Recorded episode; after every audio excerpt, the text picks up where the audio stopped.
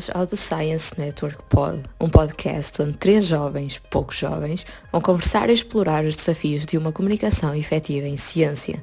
A ideia para a realização deste podcast constituiu-se como um objetivo central da divulgação de tópicos, ideias e quais os problemas associados à comunicação de ciência sobre a temática em discussão nos vários episódios. Hoje conosco temos Alice Fonseca e Francisco Pauper. Alice Fonseca tem 25 anos, licenciada em Ciência Política e Relações Internacionais e mestre em Estudos do Ambiente e da Sustentabilidade. É doutoranda em Psicologia Social e do Ambiente no ISCTE, num projeto de investigação que se dedica à análise das representações de cidadania ambiental mobilizadas no debate sobre alterações climáticas em particular pelo público jovem na esfera institucional. É membro do LIDERA, comunidade de jovens focada em impulsionar a ação climática em Portugal. Atualmente trabalha na Associação de Defesa do Património de Mértola, a ONGA e a ONGD portuguesa, em projetos na área de ambiente e também na cooperação para o desenvolvimento.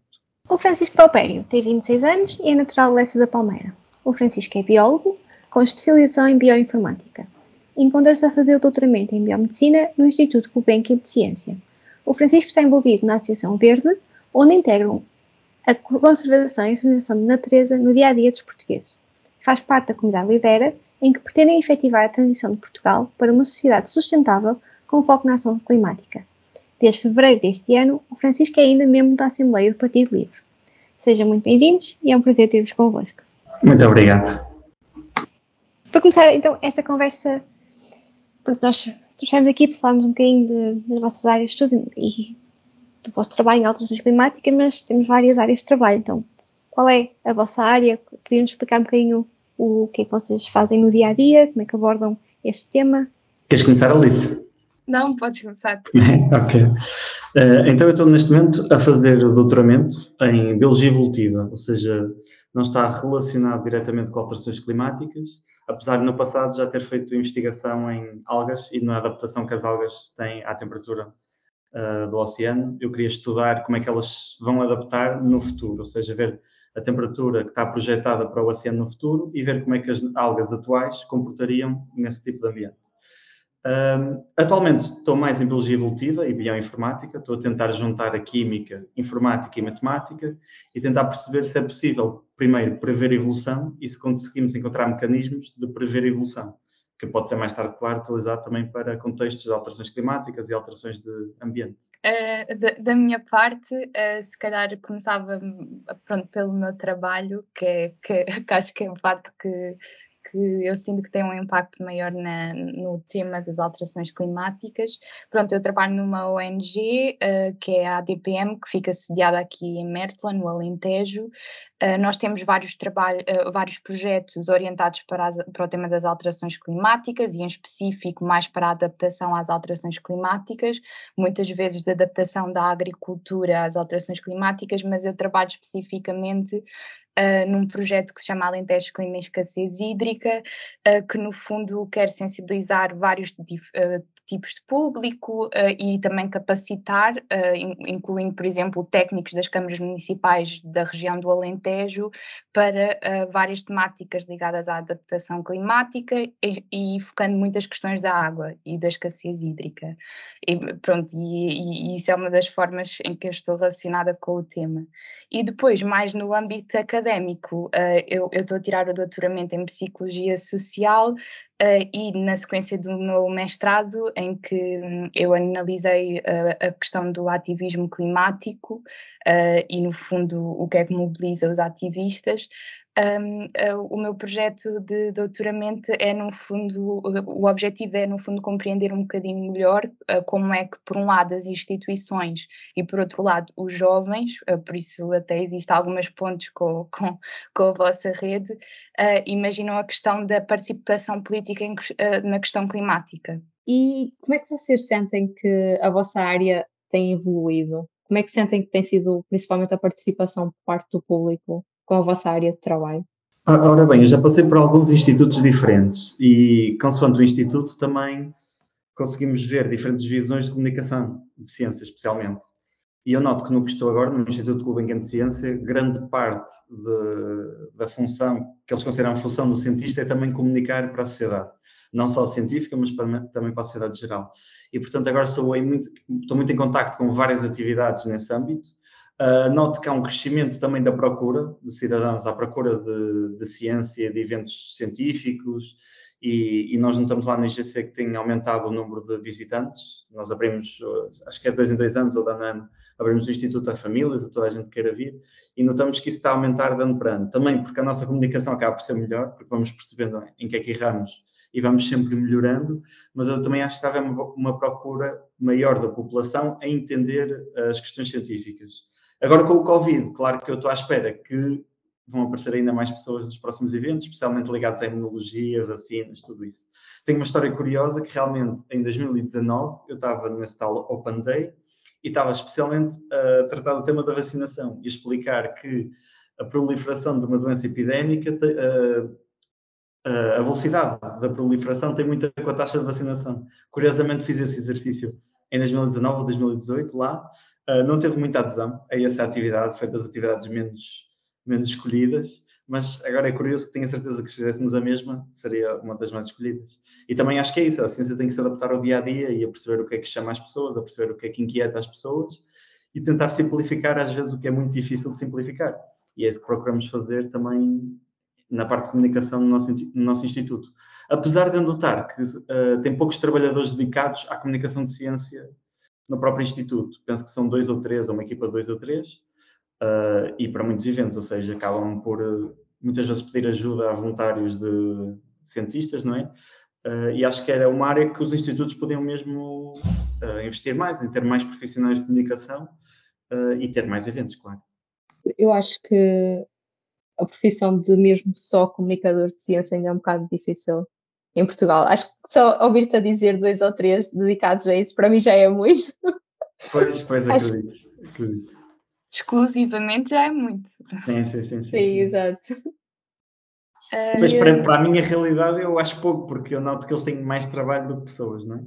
E então, e então pronto, tento puxar mais para esse lado, para contratar mais pessoas nesse sentido.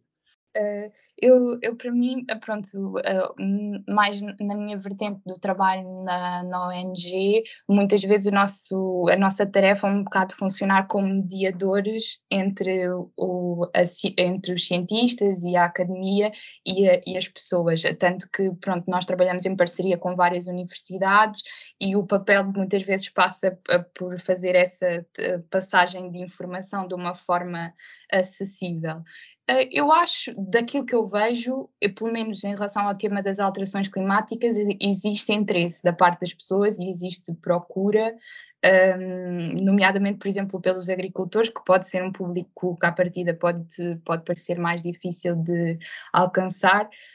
E eu, eu, aqui na realidade específica do Alentejo, acho que essa mobilização passa muito por as pessoas já começarem um, a traçar pontos muito, muito claras entre as coisas que lhes interessam e a vida delas e os impactos de, das alterações climáticas, pronto. Uh, ao nível da academia e o que eu vejo no Instituto de Investigação ao qual o meu doutoramento está associado, uh, que, é, que é pronto, na área das ciências sociais, eu noto que ainda há muito esse déficit no que diz respeito à comunicação de ciência. E, por exemplo, contrastando a realidade que o Francisco estava a dizer com a do Centro de Investigação do ISCTE, que é o CIS, Uh, eu penso, uh, salvo erro, que só existe uma, uma pessoa no SIS que tem esse papel de ser comunicadora de ciência, mas que, que o divide com outras tarefas do centro, não é? E a comunicação é feita muito para dentro, ou seja, para fazer os investigadores saber o que é que outros investigadores estão a fazer e não tanto para fora. Uh, e eu acho que isso é um problema porque, ao nível, por exemplo, especificamente na questão das alterações climáticas, as ciências ditas naturais ou exatas já têm feito um, um trabalho importante comunicar que o problema está aí, ele existe, mas as ciências sociais têm um contributo muito grande para compreender como chegar às pessoas e motivá-las para a ação. E essa investigação eh, é feita, é, é, é feita, só que parece que não sai muito cá para fora e se calhar não chega muito muito bem aos, aos, a quem faz políticas públicas. E pegando nesses dois pontos, quer Francisco e Alice, o que é que vocês tiveram de aprender para conseguir comunicar, quer no Instituto, quer na, na tua organização? Pois, uh, uma boa pergunta. Eu, eu até no meu mestrado, eu tirei mestrado em Bioinformática e na altura estava entre Bioinformática e o curso de Comunicação de Ciência, da Nova. Uh, e não, porque realmente era uma área que eu queria aprender a comunicar e achava que era importante. Uh, eu, eu decidi pela bioinformática porque era uma ciência diferente, que eu não tive informática, e, e, mas o bichinho da comunicação ficou sempre lá. E o que acabei por me aperceber foi que uh, não precisei de tirar educação formal nesse sentido para aprender a comunicar melhor. O que eu tentava fazer era expor-me a ambientes diferentes e ter que comunicar, especialmente a minha ciência, para ambientes diferentes. E ter que adaptar o discurso de cada vez que vou comunicar o meu discurso, não é? A minha, a minha ciência. E desde que, desde que eu fiz isso na minha tese de mestrado, a partir da minha tese de mestrado comecei a fazer mais isso, a ir a conferências científicas, mas também ir, por exemplo, dentro de um partido explicar o que é que faço, tem que ser uma linguagem completamente diferente. E acho que foi isso que me fez crescer na comunicação e conseguir simplificar muitas coisas que parecem à partida difíceis de simplificar. Uh, e às vezes, se calhar, retirar um bocado, e aí podemos discutir se, se é bom ou não, tirar um bocado de hum, competência científica ou de veracidade científica em prol de passar a mensagem certa, não é? Que há muitos cientistas que acham que isto não deve acontecer, que devemos simplificar e manter tudo, tudo como é. Outras vezes, se calhar, podemos adaptar um pouco, uh, não à realidade, mas à realidade do nosso público, para passar a mensagem que queremos passar. Isso também acho que é, que é um contributo importante. E, e, acho que foi muito, muito pela experiência de, de, dar palestras, de comunicar a minha ciência, que eu fui aprendendo a comunicar e com os meus erros que eu notava em certas, em certas palestras que não estava a conseguir a atenção do público, ou que no final não havia perguntas, que normalmente é mau sinal, e, e fui aí percebendo que tinha que refinar um bocado uh, a minha comunicação, a minha linguagem, verbal e não verbal. E, e, também, pronto, claro, acabo por ler muito, ver vídeos de YouTube sobre isso, sou, sou interessado, mas nunca fiz nada formal, apesar de achar que acho que é importante, num ponto, uh, formalizar e, e, colocar tudo num contexto específico. Uh, mas para já foi assim que eu fui aprendendo. Não sei se foi a melhor uh, tática, mas pelo menos sinto que está a resultar e noto que de ano para ano tendo a melhorar a minha comunicação. Portanto, acho que o meu conselho seria esse, expor a situações diferentes e não ter medo de errar, não é? É normal errar, especialmente a comunicar a ciência. Eu, eu, se calhar, a, a, a, minha, a minha, o meu ponto de vista vai muito alinhado com, o com o que o Francisco disse, porque eu acho que acaba por ser muito. A chave é a pessoa participar de diferentes círculos, interagir com, de, com diferentes pessoas. Uh, claro que uh, pronto, a parte formal, a educação formal pode ser importante, uh, mas essa, esse exercício de nós termos de apresentar os nossos argumentos uh, em diferentes ambientes em que o background das pessoas é diferente uh, e tudo mais, é um exercício uh, muito que, que, que, nos faz aprender muito. E no meu caso, por exemplo, o facto de eu, pelo menos a, a, até, até agora, ter tentado compatibilizar uma vida pronto, mais de, de, de, trabalho típico, não é? Com, com com, com, com continuar de alguma forma uh, na, a estudar, um, eu faço muitas pontes entre os dois lados, uh, ou seja, para mim tem sido, tem sido muito benéfico. Uh, e também no meu caso, uh, eu acho que pode ser uma, uma boa ferramenta o seguinte, que é hoje em dia a sociedade caminha muitas vezes para uma questão, para, para a especialização e para afunilarmos e termos a atenção num único assunto e sermos especialistas na unha de, de, alguma, de, de algum animal. Uh, e eu, uh, não sei se propositadamente, ou, ou, ou, acho que mais sem, sem, sem, sem saber ou sem querer isso, por ter interesses muito diversificados, tenho feito um exercício mais de me, me, tornar, como eu às vezes digo, especialista de generalidades, ou seja, eu não sei muito sobre nada na realidade, mas consigo ter uma visão transversal sobre as coisas, acho eu, pelo menos tento, e acho que isso me, que ajuda muito o exercício da comunicação em diversos, em diversos temas, incluindo uh, o das alterações climáticas. Dentro desta área ainda da comunicação, na área do ambiente, na área das alterações climáticas, vocês acham que esta área atingiu um ponto tal de comunicação e alerta que acabou por ter o efeito contrário. É que, por exemplo, é algo que tem, sido a ver, tem vindo a ser debatido, a ser alertado há tantos anos, que acaba por ser um bocado aos anos que andam a falar disto e ainda aqui estamos. Ou seja, é um bocado como se as pessoas olhassem para os efeitos que temos visto como eventos isolados e não diretamente ligados às alterações climáticas ou à proteção do ambiente e toda essa área, e uh, não assumem que são consequências de tudo aquilo que temos vindo a alertar. Pois, eu acho que no caso das alterações climáticas tenho uma opinião uh, sobre isso, que é, isto não é questão de estarmos informados ou não informados, porque informados já a maior parte da população está. A questão é uh, o que é que temos de mudar para fazer acontecer uh, para fazer acontecer a tal mudança que, que, exigimos muitas vezes. E aí implica que muita gente perca qualidade de vida. E essa qualidade de vida dessas pessoas, normalmente são pessoas que estão ou em posição de poder ou perto dele. E então torna-se muito difícil de.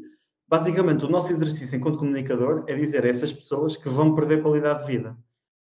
E, e, é muito difícil passar a mensagem de a outra pessoa, e não a própria, dizer que vai perder qualidade de vida. Pelo menos é isso que eu tento mostrar, que eu próprio assumo que tenho que perder essa qualidade de vida, não é? E estou disposto a fazer isso para inspirar outras pessoas a fazerem isso. Porque eu acho que a questão das alterações climáticas, acho que há, também há muita informação e muita desinformação que confunde. Uh, depois podemos também discutir o fenómeno Greta, se é positivo, se é negativo para as alterações climáticas. Uh, eu, eu, considero positivo, já agora. E, mas acho que, sobretudo, para implicar o, mov o movimento, para publicar a mudança, eu acho que é preciso um passo acima da comunicação, que já é inspiração, já é movimento, e a comunicação foi o primeiro passo, e ainda nos falta dar o seguinte à comunicação, que é o tal movimento, a tal mudança, uh, e aí também parte da comunicação, a forma como fazemos comunicação. Acho que já se fez todo tipo de comunicação em alterações climáticas, seja atra através de desobediência civil, de pacifismo, de uh, informação direta, de informação indireta, de ir aos mais novos, de ir aos mais velhos, de ir aos às pessoas de poder, de ir às pessoas uh, de baixo, ou seja, de, de abordagens bottom-up, e nada resultou até agora, ou pouco resultou. Portanto, acho que está na altura de ou inovar na comunicação, e aí não faço ideia de que tipo de inovação será preciso, uh, ou, tal como eu, eu senti que a comunicação não chegava e envolvi-me num partido político para efetivar no campo político uh, essa, essa mudança. E, e, foi a minha estratégia também quando vi que a comunicação não chegava, ou sinto que não chega, pelo menos. Opa, o, o, Francisco roubou-me um bocado o argumento, mas uh, na continuidade, uh, sim, uma, uma, uma coisa que já está mais do que provada, mas que infelizmente parece que continua muito, muitas vezes a ser, uh, a ser dita no espaço público, é que informação não, não leva à ação. Isso já, já na psicologia já, tá, já se sabe que assim é. Por isso, não basta, não basta informar as pessoas de que existe este problema que é as alterações climáticas, mas é preciso uh, dizer como agir, como é que elas podem ter um impacto e, e, mobilizar para isso, inspirar para isso, como, como o Francisco estava a dizer. Porque, de facto, o que os números hoje em dia mostram é que até existe conhecimento, pelo menos no espaço na Europa, conhecimento e preocupação com as alterações climáticas, mas o nível de, de mobilização uh, é, é baixo. Um, como é que, pronto, como, um, acho que um dos passos é esse, é fazer essa transição de informar sobre o assunto e passar a mobilizar de diferentes formas, incluindo a, a dimensão política, como o Francisco, como o Francisco disse, disse e, este, e eu quando digo mobilizar, acho que é muito importante oferecer às pessoas uma visão de futuro. Ah, porque uh, quando nós falamos do problema sem, uh, sem dar uma perspectiva do caminho para a frente, pode haver um, uma, espécie, uma espécie de passividade e paralisação. Se isto já está tudo no descalabro, porque é que a gente há de fazer alguma coisa? Um, e, e, por outro lado, uh, e, e, há, e, há, uma coisa que eu gosto sempre de dizer no que diz respeito à comunicação de ciência, é que o papel da ciência é dizer, é falar-nos do, dos factos, mas não, não é necessariamente dizer-nos, ou pelo menos dar-nos todo o caminho sobre como é que nós devemos agir sobre eles, porque também nas ciências sociais hoje em dia fala-se do perigo da, da cientização da política, ou seja, nós achamos acharmos que, uh, os, que, a ciência nos vai dizer por onde ir, quando na verdade o por onde ir vem do, do, debate, da discussão no espaço público entre pessoas que têm diferentes ideias do que é que, a, do que, é que querem que a sociedade seja. E, e também é preciso assumir isso, ou seja, que, que, que há mais, há um passo além a seguir da parte da informação. E agora, olhando também para trás, pessoas que cresceram a conhecer essas áreas e que chegaram a, a, esses pontos de vista, se vocês olhassem para a Alice e para o Francisco de 15 e 16 anos, uh, em que estão a escolher a carreira, estão a escolher a área, sem terem esse conhecimento, o que, que conselho é que vocês lhes dariam? Aliás, voltar atrás, voltariam a escolher? E, e sim, que conselho é que vocês lhes, lhes dariam? já tendo em conta todos os argumentos que, que nos apresentaram? Difícil, difícil. Uh, ora bem, eu na altura escolhi biologia porque não sabia bem o que é que queria. E biologia era a ciência mais diversa e, por acaso, na faculdade que eu fiz, tinha a opção de fazer uh, muitas opcionais na, na, universidade inteira. Ou seja, eu olhei para a biologia como a coisa mais geral que existe e vou de encontrar a lista da, lista da questão das generalistas eu considero-me um generalista e sempre procurei o mais geral possível. E na altura era biologia em termos de ciência, e depois, dentro da biologia, conseguia fazer cadeiras de outros, de outros cursos para permitir essa generalização. Uh, conselhos, eu acho que é, é difícil dar conselhos ao nosso passado, não é? Nós chegamos a este momento precisamente porque passamos pelo passado, e, mas eu apaixonei-me pelas alterações climáticas, no fundo, por ser um processo muito complexo e por envolver várias vertentes, tanto social como científica, como económica, e foi isso que me, apaixonou, como há, como há outras coisas que me fascinam, como o universo, pela complexidade. E, portanto, eu acho que não dava nenhum conselho propriamente para chegar onde eu, onde eu cheguei, porque eu acabava por ir cá ter, de certa maneira, porque também é um tema que está muito na voga nos jovens. Isto chegou pela, pela comunicação social, isto, isto não fui eu desde pequenino que sempre quis alterações climáticas. Isto foi surgindo no contexto académico, no contexto profissional, pequenas palestras, pequenos, pequenas ideias que foram discutidas nas aulas e foi o bichinho foi alimentando assim, ou seja, não entrei de cabeça desde cedo a dizer quero salvar o mundo das alterações climáticas. E portanto é difícil dizer que houve um momento, não é? E apostar nesse momento e, ter, e aconselhar a fazer isso para, para as alterações climáticas. Acho que não me queixo de nada do que fiz. Provavelmente mudava tudo, porque eu não me considero muito biólogo, gosto muito mais do, do aspecto social do que, do que biológico. Uh, e, portanto, se calhar, se, se tivesse que, que, dar um conselho, era para tirar outro curso. Mas, se calhar, se tirasse outro curso, não estava aqui. Portanto, fico sempre indeciso. E passo, e passo a Alice a ver se tem um conselho melhor que o meu, que o meu não foi nada especial. Eu também acho que não tenho assim grande conselho, mas uh, a primeira pergunta é se eu mudava alguma coisa. Ah, acho que não, acho que não. As minhas, as minhas coisas têm sido sempre um bocado caóticas e contra a natura, ou seja, quando todos dizem para ir para a direita, eu não sei porque acho boa ideia ir para a esquerda, uh, mas, um, mas, mas apesar de tudo, continua a fazer sentido as coisas que, que eu fui fazendo, ou seja, enquanto fizer sentido, está tudo bem. Uh, e, e, acho que, uh, pronto, eu, tal como uh, eu, eu, quando escolhi, por exemplo, a minha licenciatura em Ciência Política, e quando eu escolhi Ciência Política foi uma decisão muito difícil, porque uh, eu gostava muito de, de, de, ciências, e, mas também gostava muito da parte social, mais ou menos o mesmo dilema do, do Francisco. E por isso a minha primeira opção foi Ciência Política, mas a minha segunda opção foi Biologia, por isso não estava muito longe de cair onde, onde o Francisco caiu. Um, mas, mas uh, se calhar o, o, pronto, o que eu posso dizer a quem, a quem ainda esteja mais atrás na idade é que, hum, independentemente do, da área que vocês escolherem estudar, isso não vos condena. Não, ou seja, vocês podem sempre fazer um contributo e ligar o tema que vocês escolherem à, aos vossos temas de interesse, e inclusive à questão das alterações climáticas, porque todas as áreas podem fazer um, um contributo uh, nesse, nesse tema. Por isso, um, acho, que, acho que é esse o meu, o meu conselho. Não, não terem medo de fazerem escolhas, porque essas escolhas não, não vos determinam. E, novamente, para os dois, claro, as perguntas são sempre objetivas. Agora, de um modo mais geral, quais, acham que são os desafios no futuro nas vossas áreas? Podem nomear só um que acham que seja o mais importante dos problemas ou, de uma forma geral, qual é o bolo do problema? Epá, eu trago muitos desafios, mas uh, começando por baixo, talvez a transparência na ciência, que as pessoas acham que a ciência é muito transparente, que é muito objetiva e sempre que agora, cada vez mais, com os papers mais complexos, com problemas mais complexos, vamos tentar saber dos dados. Ou não nos dão ou não chegam, vamos ver os dados, fazemos a mesma análise, não chegamos aos mesmos resultados.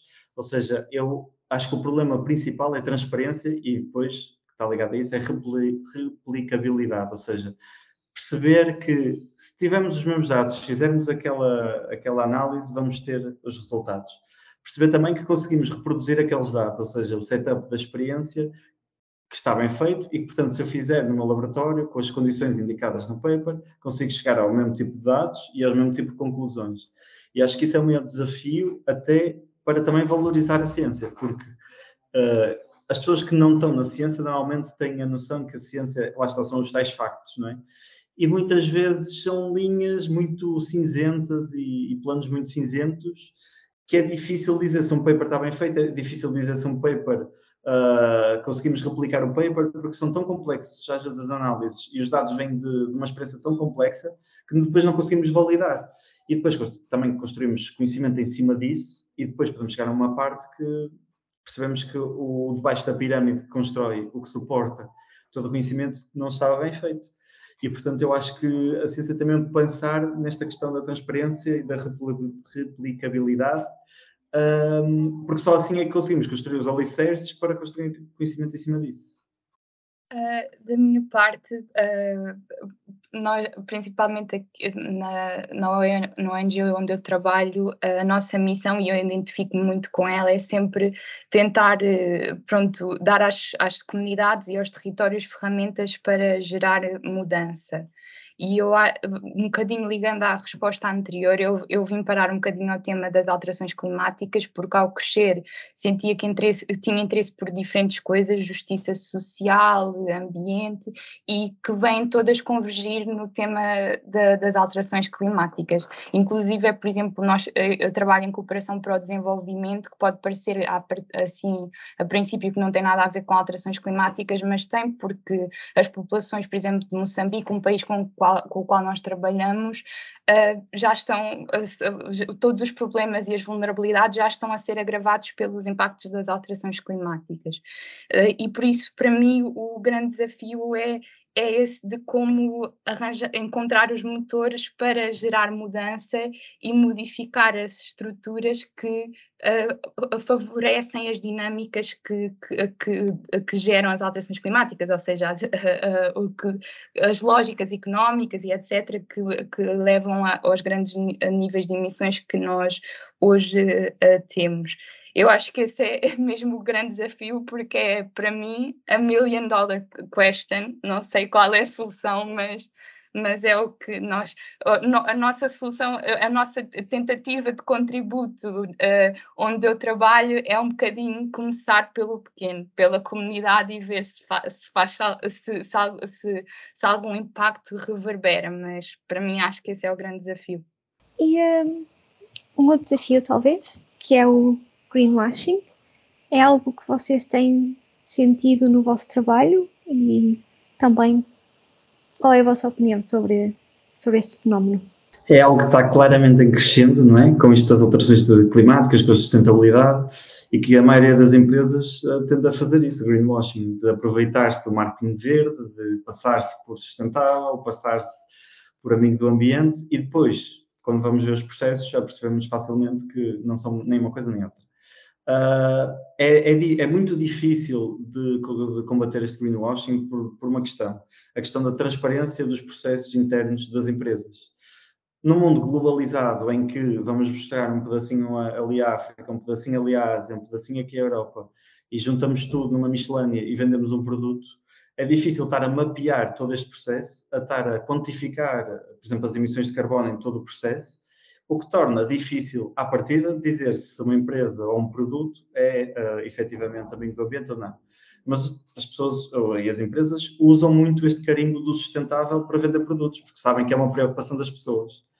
Uh, eu acho que foi um estudo há pouco tempo que mostrou que 90% do, da, das empresas fazem greenwashing, consciente ou inconscientemente. Muitas vezes não é inconsciente, é mesmo inconscientemente, porque mesmo uh, das coisas a que têm acesso acham que, que, são amigas do ambiente, nem que seja no transporte ou no material, e esquecem-se de, de outras partes de, da criação desse produto que podem contribuir para a distribuição de habitats ou de recursos, tudo isso. Uh, e, portanto, é, é, um problema que vamos ter nos, na próxima década, nas próximas duas décadas, provavelmente, que vão ser as empresas a tentar chegar até 2050 e a ser carbon free ou, ou a compensar as suas emissões, e não há informação suficiente, pelo menos dessas empresas, para o público, para nós próprios certificarmos. E o que vai acontecer é que nós vamos acabar sempre por ceder um, a, a este impulso, não é? de queremos comprar algo sustentável, vamos ter que acreditar um bocado na marca, especialmente marcas grandes que já estão no mercado há muito tempo, que já têm a nossa confiança, vamos ter facilidade em comprar os seus produtos. Uh, Pode-se combater um pouco com a certificação, há alguma certificação que tenta combater uh, este propósito. Uh, eu, eu, acredito que as empresas conseguem sempre dar a volta, porque é impossível mapear todo o processo de todos os produtos. Uh, Deves começar por pequenos passos, pode ser, por exemplo, na alimentação, mostrar nas cantinas a pegada de cada prato, coisas que também levem as pessoas a perguntar se um produto tem uma pegada muito grande, se tem uma pegada pouco grande, e depois a fazer algum raciocínio de, espera aí, se este produto leva este material, este material eu sei que vem de, da Guiné, por exemplo. Então, só em transporte, isto vai ter uma carrada de emissões em cima dele. E, portanto, eu acho que é este jogo que temos de fazer, de dar um pouco de informação ao público de onde é que vêm os produtos. Eu acho que, o, sabendo o país de origem, uh, é muito bom sobre isso, mas, claro, dá para contornar. Se nós tivermos a fábrica, um, que, por exemplo, monta um chapéu cá em Portugal, mas todos os produtos vierem da África e da Ásia, aquilo vai dizer Made in Portugal. Ou seja, aí nós achamos que estamos a comprar algo que é feito em Portugal, e efetivamente é feito em Portugal, mas com materiais de fora. E e portanto é sempre muito difícil e consegue-se sempre dar a volta a esta questão. Lá está, para ter o carimbo, para ter a certificação, para ter o Made in Portugal, para ter o compra local. Eh, e portanto o meu conselho é mesmo comprem local de pessoas que vocês conhecem, pessoas que sabem, fazem os produtos ou na oficina ou na agricultura ali perto, e aí tenho a certeza que não estão a ser enganados. E é, é a minha sugestão. Tudo o resto é difícil de saber se realmente é greenwashing ou não. Eh, sim, pronto, eh, eh, sem dúvida que tem havido um greenwashing crescente, porque também decorre do facto das pessoas estarem cada vez mais preocupadas com o tema, logo as, as empresas vão se aproveitar disso para dar resposta a esta preocupação das pessoas através da, da sua oferta, e muitas vezes, inclusive, por exemplo, as ONGs também são culpadas de serem um veículo desse greenwashing, por exemplo, implementam um projeto e depois a empresa usa isso como uma, uma, uma forma de divulgar o, o, o bem que andam a fazer no mundo.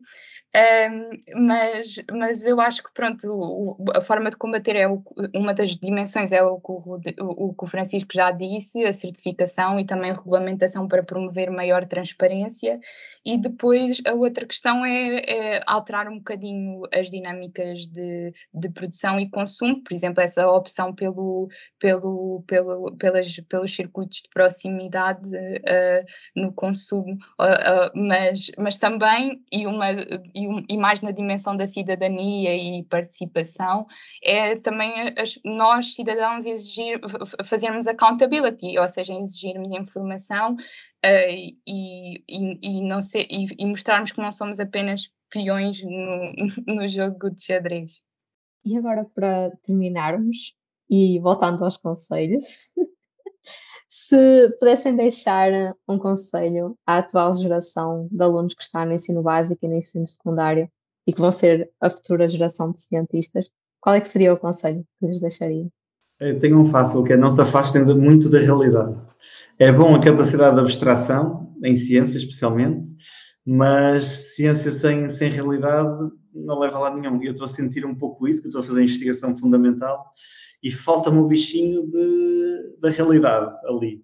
E esse é o meu conselho, é não percam a noção da realidade e envolvam-se na, na, comunidade. Na... Eu vou, vou, apelar mais à parte política e de cidadania, porque é algo que também, que também gosto muito E comecem a se envolver desde cedo, comecem a aprender desde cedo, comecem, e não tenham medo, não tenham medo de, de se participar, não tenham medo de errar, não tenham medo de levantar o braço para dizer que estão descontentes quando, quando alguém faz algo que não concordam, uh, não tenham medo de dizer tudo isso. Esse é o meu conselho principal. Uh, sim, eu, eu acho excelente isto que o Francisco disse, sim, não se, não se afastarem da realidade. Às vezes faz-me muita impressão em certos fóruns ouvir pessoas mais de, na academia a conversarem e eu às vezes penso, ai, vocês estão a falar sobre coisas que são tão dentro do vosso tema que na realidade não têm grande adesão à, à, à realidade exterior. É assim uma roda que vai rodando e tem, e tem muita, muita capacidade para rodar, mas na realidade não está em cima da estrada, está assim eh, um bocadinho, um bocadinho no ar. Um, e para além disso, um, só, só que talvez no, no, no, meio académico existe uma grande dinâmica, por vezes, de competitividade e de necessidade de, de publicar, que às vezes é o que também afeta a questão da transparência, que o Francisco falou, uh, e acho que uma coisa que é importante, quer na, a fazer ciência, quer noutras áreas da vida, é não ter medo de errar, porque o erro é que, é que muitas vezes nos ensina mais e por isso, ou seja, não se deixarem muito uh, toldar por, por essa questão da competitividade e de achar que, que, uh, que, quem publicou nunca errou, se calhar só não publicou os, os erros. Só rematando uma coisa que a Alice disse, eu estou dentro de uma bolha mais académica e o paladreado académico está sempre em cima. E quando tento, nem que seja artigos de opinião, ou quando falo com outras pessoas, porque aquela ideia ou aquele problema tem que passar à sociedade, que não tem aquele conhecimento. Eu tento falar como se estivesse a falar com a minha mãe, que tem a quarta classe em Portugal, ou seja, para todo, todo o mundo perceber. E com esta, quero agradecer a todos a disponibilidade e o contributo de ideias e argumentos e retiramos daqui muitos pontos para talvez um próximo episódio ou dois, ou mais se quiserem, eh, de como é tão importante comunicar ciência. Voltamos a conversar no próximo episódio. Até breve.